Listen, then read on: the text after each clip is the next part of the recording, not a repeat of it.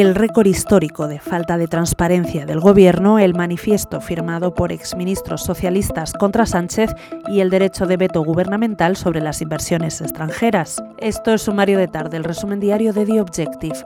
Y hoy es lunes 12 de diciembre de 2022. Vamos allá. El gobierno de Pedro Sánchez ha batido en solo nueve meses su propio récord de opacidad en la entrega de la información.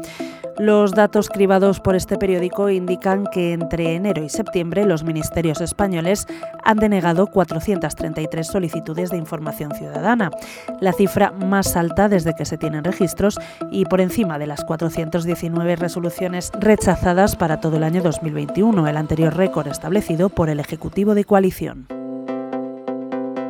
Hoy, además, la Asociación para la Defensa de los Valores de la Transición ha hecho público un manifiesto en el que participan varios exministros socialistas para rechazar la propuesta del Gobierno de Pedro Sánchez de anular el delito de sedición y la rebaja de la malversación, beneficiando así a los condenados por el procés. Los exministros socialistas que firman este manifiesto son Virgilio Zapatero, exministro de la Presidencia y catedrático, Julián García Vargas, exministro de Defensa y de Sanidad, José Luis Corcuera, exministro de Interior, César Antonio Molina, exministro de Cultura, y Javier Sáenz Coscuyuela, exministro de Obras Públicas y ex portavoz del Grupo Socialista.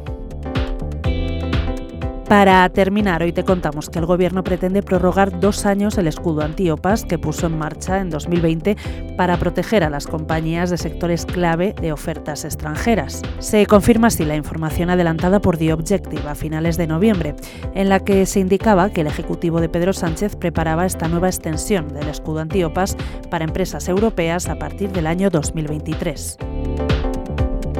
Lo dejamos aquí por hoy. Lee estas y otras muchas noticias en theobjective.com. Hasta mañana.